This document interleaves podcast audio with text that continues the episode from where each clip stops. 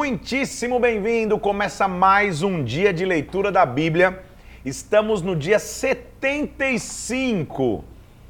Na, no nosso momento anterior aqui ontem, a gente deu uma, uma maratona em alguns profetas menores, porque já era previsto mesmo, os registros são menores. A gente tem mais tempo para poder falar. Hoje nós vamos começar no livro de Abacuque, entendendo que Deus falou para esses profetas menores do dia de hoje. Vamos orar, vamos pedir que o Senhor venha sobre nós. Pai, nós pedimos que o Senhor venha agora e manifeste Sua vontade sobre as nossas vidas, Espírito Santo. Que o Senhor derrame-te sobre nós, meu Deus, e nos dê a instrução necessária para o dia de hoje, Senhor. Abre o nosso entendimento, nos alimenta a luz da tua palavra, que nós possamos ouvir de ti, eu te peço hoje, em nome do Senhor Jesus Cristo, em nome de Jesus. Amém. Abacuque, para mim, é, se eu pudesse dar um, um, um subtítulo ao livro, se eu tivesse só ousadia, seria assim: da dúvida à adoração. De começar duvidando a terminar adorando ao Senhor. São pouquíssimos capítulos, mas que mostram a transformação que se tem quando se tem uma revelação do próprio Deus. O nome Abacuque significa abraço, no sentido de que Deus o abraçou num momento difícil e ele também pôde abraçar a outros em momentos difíceis.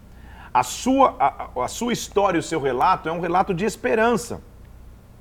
Quando foi que ele, que ele profetizou? Qual foi o contexto que ele profetizou? No período de Josias, a nação tinha caído das, das suas reformas e agora tudo que tinha sido tinha se avançado com o rei Josias, que restabeleceu as alianças, tinha caído. Havia uma ameaça de invasão do norte e uma desordem em Judá.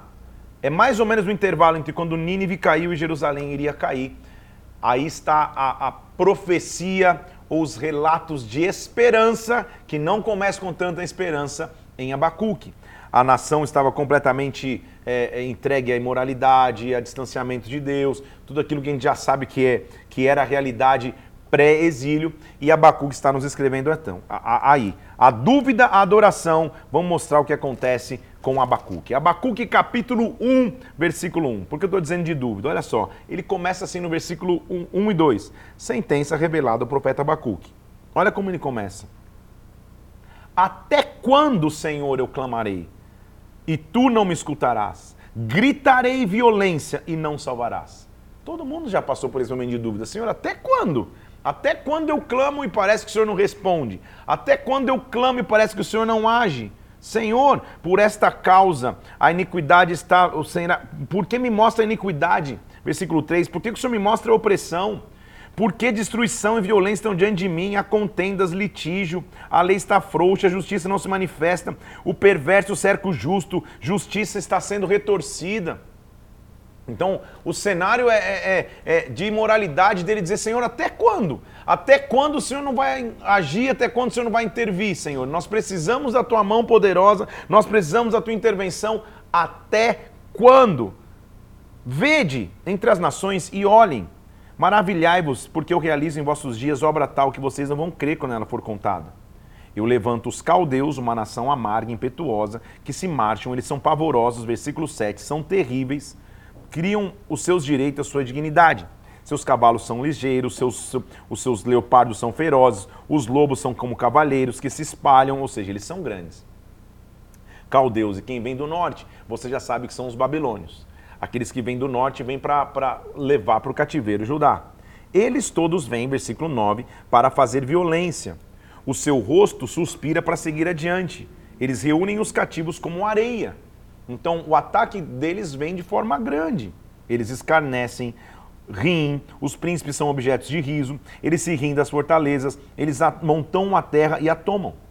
Eles passam como passa o vento e seguem, ninguém o impede. Então, ele vai clamar ao Senhor. Ele vai dizer: Senhor, não és tu, desde a eternidade, o Senhor, meu Deus e o meu santo? Versículo 12: Não morreremos. Ó Senhor, para executar o juízo, o Senhor colocou aquele povo tu, rocha, fundaste para servir de disciplina. Ele começa dizendo até quando? Mas ele fala, Senhor, eu preciso lembrar quem o Senhor é. Porque se eu não lembrar quem o Senhor é, diante da ameaça que a gente está vivendo, tu és tão puro de olhos que não podes ver o mal e a opressão, não podes contemplar. Por que, Senhor? Toleras os que procedem insensatamente, te calas quando o perverso devora o que é mais justo? Por quê? Por quê? Dúvida. Lembra que eu estou dizendo que para mim Abacuque é dar dúvida para adoração? Acaso, versículo 17, continuará isso, esvaziando a sua rede, matando sem piedade os povos? Senhor, quando o Senhor vai agir? Até quando vai continuar? Quando o Senhor vai intervir? E olha a resposta do Senhor. Abacuque são três capítulos. O primeiro é de dúvida, o segundo é de respostas. Me colocarei na torre de vigia, colocar-me-ei sobre a fortaleza. Eu vou vigiar para ver o que Deus me dirá e a resposta que ele vai dar à minha queixa. Então Abacuque está entendendo o que ele tem que fazer. Eu, na hora da dúvida, eu tenho duas opções. Ou eu permaneço na dúvida e no desespero, ou eu subo para a torre de vigia. Torre de vigia era uma torre que o, o, o plantador, o agricultor, o cuidador de animais, ele subia para olhar a plantação ou para olhar o seu rebanho para ver se o inimigo vinha. Então ele disse: Eu vou subir na torre de vigia e lá eu vou ver que Deus vai responder minha queixa. Eu não vou ficar preso em meio às dúvidas, não vou ficar preso em meio aos medos, não vou ficar preso no desespero. Eu vou subir. E quando ele sobe, o Senhor responde. Versículo 2: O Senhor me disse: Escreve a visão, grava sobre tábuas, para que até quem passe correndo passa, possa ler. Ou seja, não, não despreza o que eu vou te falar. Porque a visão ainda está para se cumprir no tempo determinado. Se apressa o fim, ela não vai falhar. O soberbo, sua alma não é reta. Mas presta atenção, nossa frase de hoje: o justo viverá pela fé. A visão de Abacuque é a nossa frase de hoje aqui, ó. O justo viverá pela fé. Estou escrevendo aqui, ó, porque eu também não, eu tenho meu caderninho aqui, ó. O justo viverá pela fé. Abacuque, você não subiu na torre de vigia para receber de Deus? Entenda, é pela fé que você vai viver. Como vinho enganoso, tampouco vai permanecer o arrogante, cuja ganância a boca se escancara. A sua boca é sepulcro como de morte. Ele ajunta para si nações e congrega os povos. Então não levantarão todos eles contra mim um provérbio zombador? Olha, olha o que vai acontecer sobre os caldeus. Ele vai falar de cinco ais, de, de, cinco lamentos que vão vir sobre os babilônios. Eles estão se levantando sobre você, mas olha o que vai acontecer. Ai daquele que acumula o que não é seu, daquele que a si mesmo se carrega de penhores. Não levantarão de repente seus credores e não despertarão, não despertarão aqueles que vão se abalar? Ou seja, Abacuque, fica tranquilo, está preocupado com o inimigo que está crescendo ou que vai, te, te, te, que vai roubar Judá? Não vai se levantar o, o, o de repente os credores dele? Ele não é da, nada que ele tem é dele. Visto como você despojou as nações, muitos povos se despojarão a ti, Babilônia. Ai daquele, versículo 9, que adquire em sua casa bens mal adquiridos. No sentido de que não é direito da Babilônia permanecer com os cativos. Ai você, versículo 12, que edifica a cidade com sangue e fundamenta com iniquidade. Não vem do Senhor os exércitos das nações e o fogo para os povos? Aí um versículo famosésimo. Porque a terra se encherá do conhecimento da glória do Senhor, como as águas cobrem o mar. Abacuque 2, 14. A resposta de Deus vai ser a glória. Agora veja que interessante esse, esse, esse, esse versículo. A terra se encherá do conhecimento da glória do Senhor. Não é da glória só, é do conhecimento da glória. Por que tem uma diferença aí? A palavra conhecimento em hebraico é a mesma palavra usada para um animal que acuado se retrai esperando o momento para dar o bote. Então, deixa eu ficar sendo acuado aqui. A hora que eu for atacar, ninguém segura. A água do mar ela retrai-se e depois ela volta a terra vai se encher da glória. Depois de um tempo de perseguição, de luta, de cativeiro, a glória de Deus vai vir. O que aproveita? Ele está dizendo: ai daquele que, que dá a beber ao seu companheiro e mistura a bebida no seu furor para contemplar suas vergonhas. Ele vai ser cheio de vergonha ao invés de honra. Os caldeus vão ser julgados. Do que aproveita? Olha o versículo 18. Do que aproveita o ídolo? Visto que quem o fez, o esculpiu, é como um homem Ai daquele que diz a madeira acorda e a pedra desperta. O ídolo pode ensinar alguma coisa? Não. O Senhor é quem está no seu templo, cale-se diante dele toda a terra. Ou seja, eu estou julgando Israel por causa da sua idolatria. Mas eu não deixei de ser Deus, eu não deixei de ser Senhor. A terra vai se encher da minha glória, como as águas cobrem o mar. Então é um, é um rápido livro, uma, um registro rápido de profecia, onde no capítulo 1, Abacuque está falando, Senhor, até quando? Capítulo 2, o Senhor responde, mostrando a sua grandeza e que os caldeus vão também ser julgados. E o capítulo 3 é uma oração de Abacuque. O cara que começou questionando, termina o seu livro orando. Oração do profeta Abacuque na forma de cântico. E ele diz: Senhor, eu ouvi as tuas declarações, eu estou alarmado. Aviva a tua obra no decorrer dos anos, faz conhecida a tua misericórdia. A sua glória, versículo 3, cobre os céus, a terra se enche do seu louvor, o seu resplendor é como luz, os raios brilham na sua mão. Senhor, versículo 6, os seus caminhos são eternos. Tiras o descoberto teu arco, farta está tua aljava de flechas, versículo 9. Os montes te veem e contorcem, passam as torrentes de água e, e as profundezas do mar escutam a sua voz. Tu és majestoso, poderoso.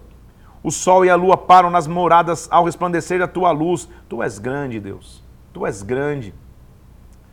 Ele continuou, deixa eu falar da grandeza de Deus. O Senhor sai para salvar o seu povo, para salvar o seu ungido. O Senhor fere o telhado da casa do perverso, que achava que tinha cobertura. O Senhor traspassa, versículo 14, a cabeça dos guerreiros, aqueles que avançam para me destruir. O Senhor está se levantando. Aí ele.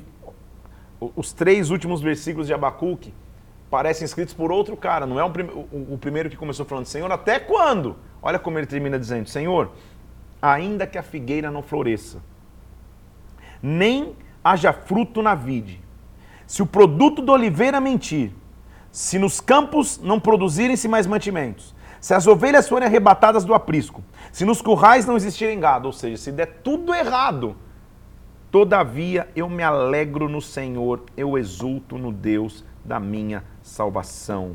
Alegrar-se é dançar de alegria é o, é, o, é, é o ápice da alegria. O Senhor Deus é a minha fortaleza. Ele faz os meus pés como o da corça. Ele me faz andar de maneira alta.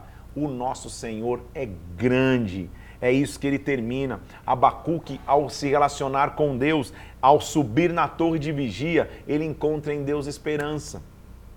O que, que a história de Abacuque tem que nos ensinar? Eu não vou ficar preso no tempo presente perguntando, Senhor, até quando? Até quando? O Senhor parece que não age, até quando o Senhor responde? Não, eu vou subir na torre de vigia, porque lá na torre de vigia, Deus vai falar comigo, e quando Ele falar, Ele vai dizer: Olha, eu continuo sendo Deus, eu continuo sendo poderoso. E aí meu discurso muda, meu discurso fala: Senhor, mesmo que tudo dê errado, eu ainda vou me alegrar em Ti, porque o Senhor é o Deus da minha salvação. Depois de estudarmos Abacuque, vamos para Sofonias.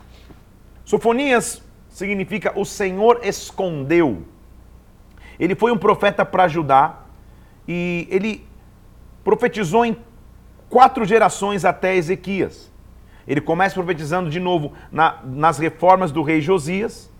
Inclusive é uma evidência que ele podia ser um parente distante de Josias. E ele começa com intimidade, mostrando familiaridade com, com, com, com, com Jerusalém, profetizando naqueles dias. O cenário é que 100 anos antes dele escrever sua profecia, a Síria já tinha levado cativo Israel. A aliança com a Síria afetou Judá politicamente, mas também as práticas religiosas estavam totalmente deturpadas, porque eles tinham, tinham imposto tendência sobre Judá também. E as reformas de Josias já não tinham mais, mais, mais tanto efeito. Depois de um longo período de silêncio, o livro da lei foi encontrado no templo, lembra? A terra foi purificada. Sofonias, então, considerava um desenvolvimento grande para Israel e que Deus estava envolvido na história de Israel. Sofonias, na verdade, estava preocupado, desesperado quase, com o fato de que uma catástrofe das tribos do norte, como o povo de Judá, ainda continuava nas suas imoralidades, no seu distanciamento de aliança, incapaz de se aliançar com Deus. É como se ele dissesse: gente, vocês não estão vendo o que aconteceu com Israel? Vocês não estão vendo que eles foram levados pela Síria? Vocês vão esperar o catástrofe chegar sobre vocês também? É um livro rápido também, são três capítulos e vamos para as profecias de Sofonias. Palavra do Senhor que veio a Sofonias, dizendo, versículo 2: De fato consumirei todas as coisas sobre a face da terra: homens, animais, aves do céu, peixes do mar, estenderei as mãos contra Judá, exterminarei o restante de Baal, os ídolos e os seus sacerdotes. Cala-te diante do Senhor teu Deus, versículo 7, porque o dia do Senhor está perto, o Senhor preparou o sacrifício e santificou os seus convidados. Naquele tempo, esse, versículo 12, esquadrinharei a Jerusalém com lanternas, castigarei os homens que estão apegados ao vinho e que dizem no seu coração: o Senhor não faz bem, nem faz mal, tanto faz como tanto fez. Vocês estão vivendo na inconsequência, Deus vai castigar. Versículo 14: Está perto o grande dia do Senhor, está muito perto e se apressa. Atenção! O dia do Senhor é amargo, nele clama até o homem poderoso. Aquele dia é de indignação, angústia, alvoroço, desolação, dia de trombeta contra cidades fortes. Eu vou trazer angústia sobre os homens, versículo 17. Eles andarão como cegos porque pecaram contra o Senhor. São rápidas profecias, aqui é sobre Judá e Jerusalém, agora vai profetizar contra os filisteus. Concentra-te e examina, ó nação que não tem pudor.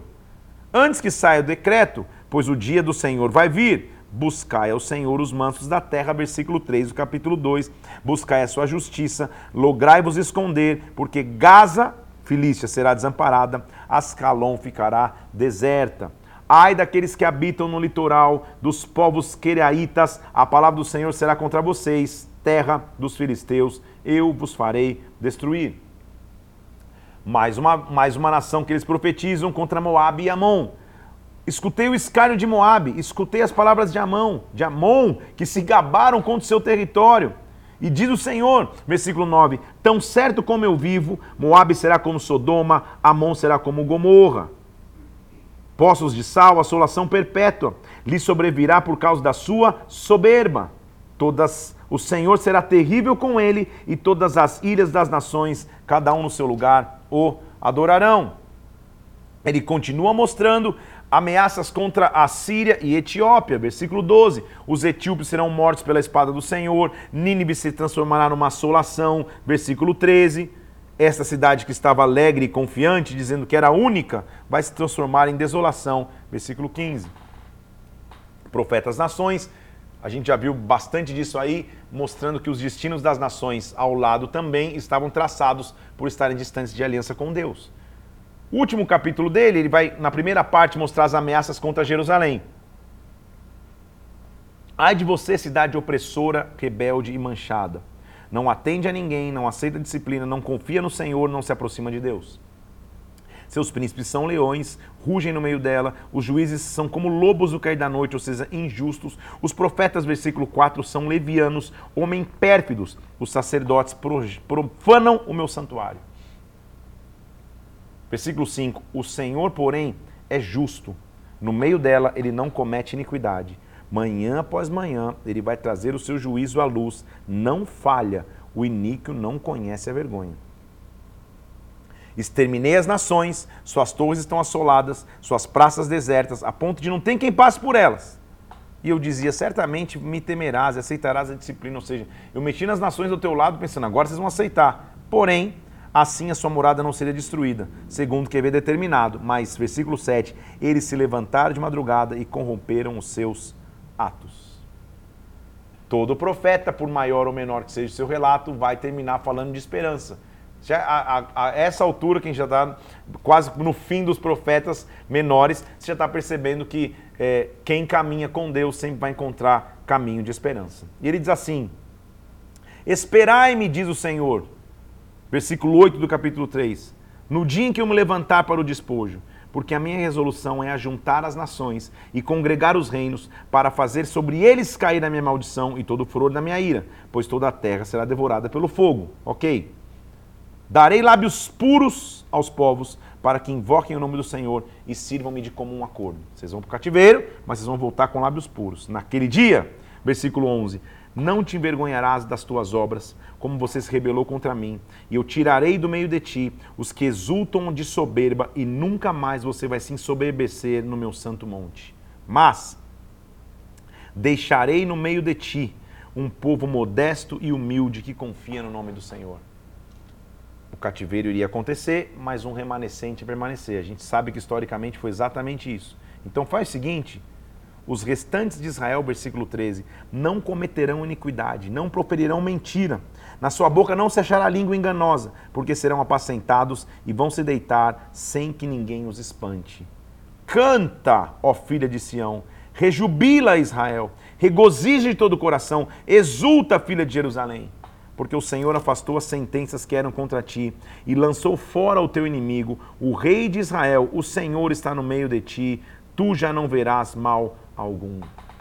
Já está profetizando o renovo, gente. Naquele dia se dirá de Jerusalém: Não temas, Sião, não afroche os teus braços. O Senhor teu Deus está no meio de ti, poderoso para salvar, ele se deleitará em ti, renovar-te-á no teu amor, vai se alegrar em ti com júbilo. Os que estão entristecidos por não estarem mais participando das festas, versículo 18, eu os congregarei, e estes que são sobre ti, aqueles que pesavam em opróbrio. Naquele tempo, Procederei contra todos que te afligirem, salvarei os que cocheiam, recolherei os que foram expulsos e farei deles louvor para o meu nome em toda a terra. Naquele tempo eu vos farei voltar e vos recolherei. Farei de vós um nome e um louvor entre os povos da terra, quando eu mudar a sorte diante de vossos olhos, diz o Senhor. Eu não me canso de dizer como é maravilhoso entender um Deus que apesar de estar mostrando, eu vou pesar minha mão, vocês fugir da minha aliança, ele não está deixando ninguém desesperançoso.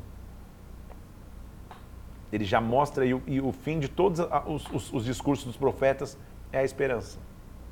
Quem se aproxima de Deus é corrigido por ele, sofre consequências, mas encontra um caminho de esperança. Israel encontraria a esperança da parte do Senhor.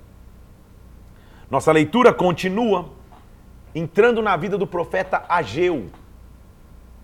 Ageu, cronologicamente, tem uma, tem uma importância muito grande, porque Ageu é um profeta pós-exílio. Até agora, os profetas nós estamos lendo, ou é um profeta que veio antes do exílio, a maioria, dois viveram antes e o, e o, e o momento do exílio, que é Jeremias que viveu antes e no, na hora do exílio ficou em Jerusalém, e Ezequiel que foi levado cativo para a Babilônia. Ageu é um profeta depois do exílio. Então ele é o profeta que está liberando palavras para o povo que volta para reconstruir.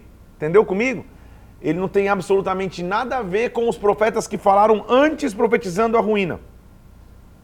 Ele é um profeta de reconstrução.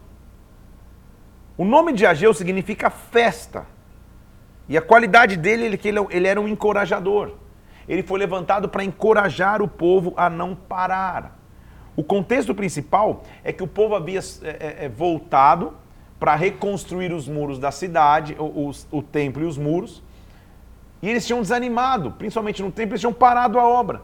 Ageu se, se, se transforma num, num incentivador para a reconstrução do templo. O povo tinha até começado bem, mas diante das oposições, a construção tinha parado, porque os inimigos zombavam dos seus esforços.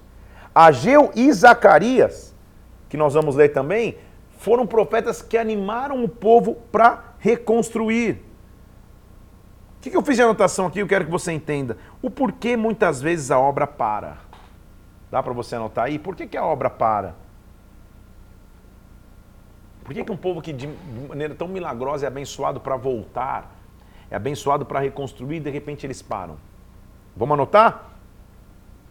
Problemas pelos quais a obra para. Eu anotei é, três problemas aqui. Ó. O primeiro é o desinteresse. Você vai perceber que o povo se desinteressou. Eles tinham ficado preocupados mais com suas próprias casas do que com o templo de Deus ser reconstruído. Então eles não tinham mais interesse. A obra para porque as pessoas perdem o interesse. O segundo é o desencorajamento. As, eles começaram a ser desencorajados pelas pessoas que moravam em Jerusalém, porque não puderam participar, e o desencorajamento, a falta de visão, a falta de, de, de, de perspectiva os faz parar. E o último problema, são três, já falei da, da, do desinteresse, do desencorajamento. O terceiro problema é a insatisfação, ou seja, a reclamação. Eles estão trabalhando, mas começam a se sentir insatisfeitos, começam a ficar inativos e, e, e começam a reclamar da reconstrução.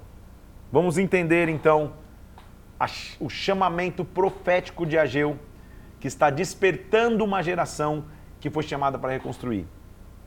Então entenda que maravilha isso, porque é, Deus alertou antes do exílio que o exílio viria para eles ficarem encorajados, para eles terem esperança.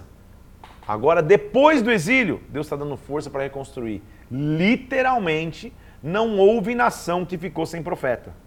Não houve geração que ficou sem profeta.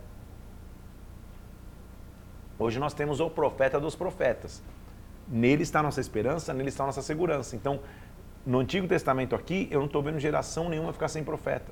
Agora já passou o cativeiro, eles já estão voltando, querem reconstruir, só que o profeta precisa intervir sobre eles. E Ageu capítulo 1 já é forte demais. São dois capítulos só. Ele começa dizendo assim: olha, no segundo ano do rei Dário, no sexto mês do primeiro dia do mês, veio a palavra do Senhor por intermédio do profeta Ageu a Zorobabel, filho de Salatiel, governador de Judá, e a Josué, filho de Jodac, o sumo sacerdote. Então calma. O que ele é, geograficamente não, cronologicamente está mostrando aqui, no segundo ano do rei Dário, o povo voltou sob o comando de Zorobabel, para você lembrar comigo, sobre o comando de Ciro. Já estão em Dário. Já tinha passado 12 anos que eles tinham voltado, aproximadamente. Com uma missão, nós vamos reconstruir o templo. 12 anos para reconstruir, a obra tinha parado. Versículo 2, eles falaram assim: olha, esse povo está dizendo ainda não é tempo, não chegou a hora de reconstruir a casa do Senhor. A gente leu isso em Esdras capítulo 4, tá? Na, na, quando a gente estava no livro histórico. Então, calma aí, são 12 anos para reconstruir o templo e o povo está dizendo, não, sabe o que é? Não, não, não, chegou o tempo ainda, não é hora de reconstruir, como assim? A Gil falou, calma aí, não é tempo? Não é tempo de reconstruir? Olha, olha a loucura, a loucura da, da, da profundidade profética. Vê a palavra do Senhor Ageu e disse assim: Acaso não é tempo de vocês habitarem nas casas de vocês aplainadas, mas a casa de Deus permanece em ruínas? Sabe o que eu Vocês estão, tem 12 anos que nós voltamos com foco. Nós vamos reconstruir o templo. Vocês falam: Não, ainda não é tempo, é melhor não, vamos planejar bem. Mas a casa de vocês está com telhado, a casa de vocês está construída, ou seja, cada um, quando voltou, pensou nos seus propósitos individuais e não na reconstrução como um todo. Por isso, considerem o vosso passado, diz o Senhor dos Exércitos, versículo 5. Por isso, olha só, olha, olha, olha a consequência do individualismo e de não servir e não se entregar para o corpo e para a construção da casa. Vocês, olha o versículo 6. Vocês têm semeado muito e colhido pouco. Vocês comem, mas não chegam a se fartar. Vocês bebem, mas não chegam a se saciar. Vocês se vestem, mas não se aquecem. Vocês recebem salário, mas colocam num saco furado. Ou seja, a vida está sem sentido. Vocês comem, não se fartam, vocês bebem e continuam com sede, vocês recebem salário, o salário entra num saco furado. Por quê? Porque vocês estão centrados em vocês mesmos. Faz 12 anos que a gente voltou, o templo não está construído ainda, mas a casa de cada um está linda. Está cada um correndo por si só. Está cada um vivendo individualidade. Deixa eu fazer um paralelo aqui. Ministério é sacrifício, gente. Claro que você tem que ter uma ordem de prioridades. E eu vou te dizer qual ordem é: Deus, trabalho, família e ministério. Não dá para você, estando no ministério, negligenciando o teu trabalho e muito menos a tua família. E principalmente no ministério, negligenciando o teu tempo com Deus. Deus, trabalho, família, ministério. Você tem que cuidar desses pilares na tua vida. Só que ministério é importante demais. E às vezes fala, não, sabe que eu estou numa correria, não dá, papapá. Você não consegue se dedicar em nada para servir ao Senhor Deus para que a casa seja construída. O que a Gil está dizendo é, cara, a casa de vocês está toda forrada e vocês estão dizendo que, que a casa de Deus está em ruínas, não dá para construir, que não é tempo. Observe o caminho de vocês, porque vocês estão vivendo sem propósito. Vocês estão vivendo sem objetivo de vida. A vida de vocês está sem missão. Vocês estão recebendo salário e estão colocando um saco furado.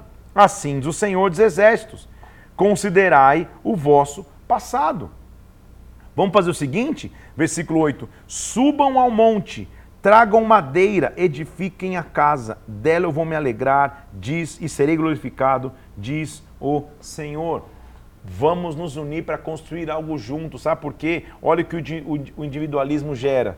Olha o versículo 9: Esperaram o muito e o muito veio ser pouco.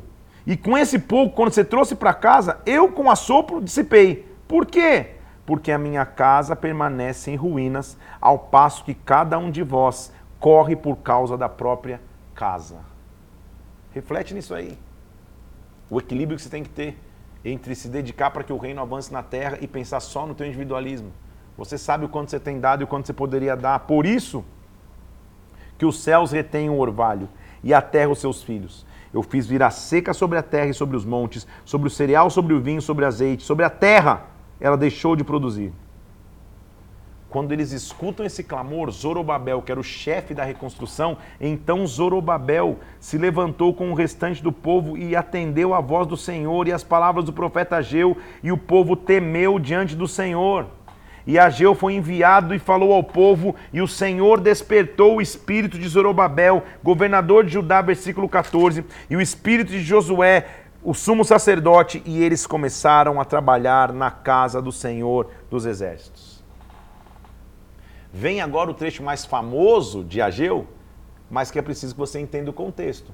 Então, o contexto é: a casa estava em ruínas, cada um pensando na sua própria casa. Deus falou: até por isso vocês estão trabalhando, comendo, mas com fome, bebendo, mas com sede, recebendo salário, mas jogando num saco furado.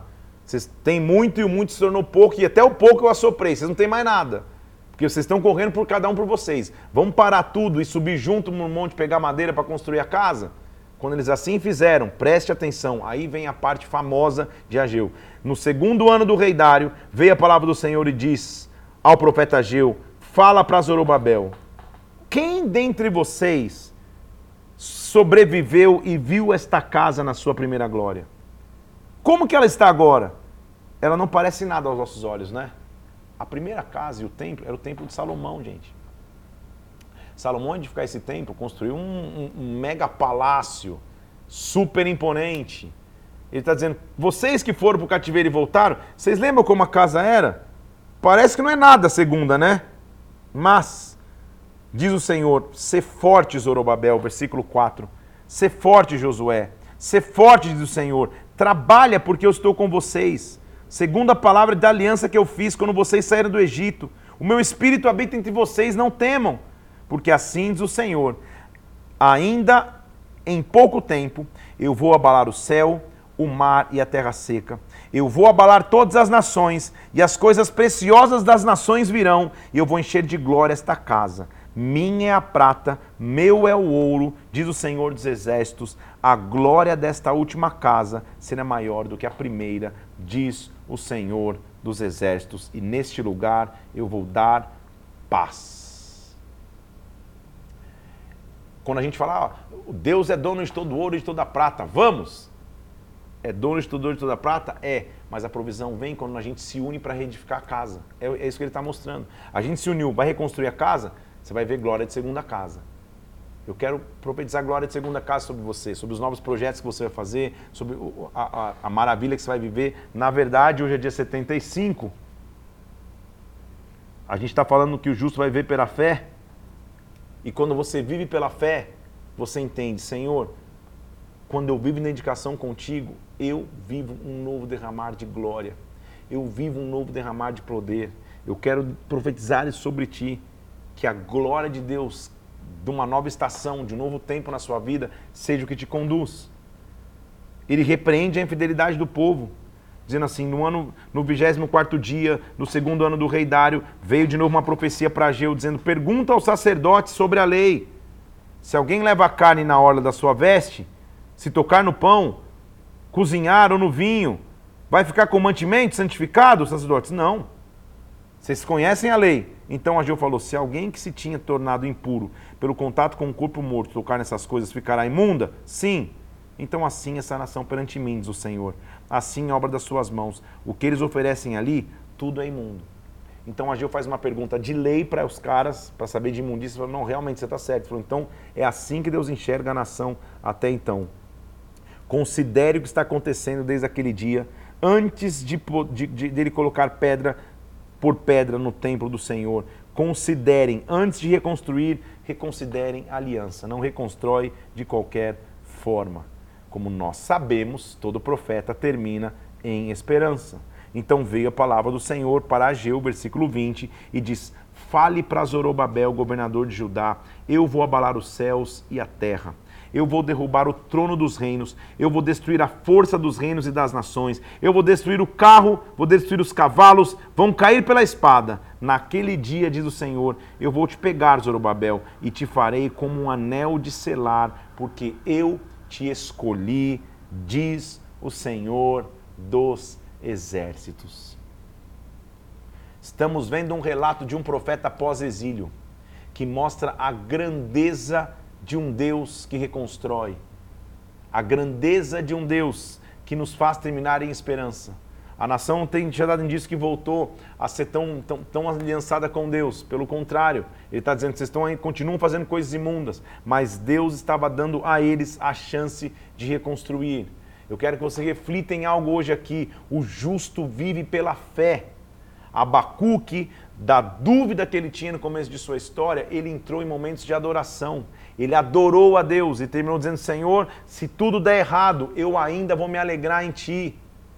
Nós estamos vendo Sofonias que diz: O Senhor está no nosso meio, vamos cantar alegremente. Aqui, ó, deixa eu ler para você de novo aqui, ó, Sofonias 3, se eu não me engano. Deixa eu cantar com júbilo, porque o Senhor afastou as sentenças de nós. E agora eu estou dizendo, e estou vendo Ageu dizendo: vem uma glória de segunda casa. Esta glória é maior do que a primeira. Esta glória é maior do que aquilo que eu tinha vivido. Estamos aqui e como estamos de tempo? Dá tempo então. Vou começar a comentar contigo um próximo profeta pós-exílio, Zacarias. O nome de Zacarias é o Senhor se lembra. O Senhor tem lembrança. Ele foi chamado para despertar os judeus que voltavam para reconstruir o templo. O ministério de Zacarias começou dois meses depois que Ageu completou sua profecia, então eles são quase no mesmo tempo. Os dois se levantaram como, como animadores, confortadores, mas confrontadores também para que o povo reconstruísse. O contexto histórico, então, é que os exilados tinham retornado sobre o decreto de Ciro. Estavam entre os mais pobres dos judeus cativos. 50 mil pessoas, mais ou menos, voltaram sob a liderança de Zorobabel e Josué, sumo sacerdote, para reconstruir. Eles tinham reconstruído o altar, iniciado a construção do templo. Todavia, a apatia se estabeleceu. E durante 12 anos a construção ficou parada pelo desânimo. É o mesmo contexto histórico de Ageu. Zacarias, então, começa a escrever um livro repleto de referências à palavra de Deus. Com dois focos. Primeiro, o povo é chamado para se arrepender da apatia e completar a tarefa que não terminou. Vamos terminar o que nós começamos. E ele vai ter várias visões. Na verdade, oito visões. Eu vou descrever a visão para você e quando a gente estiver lendo cada uma delas, eu te ensino.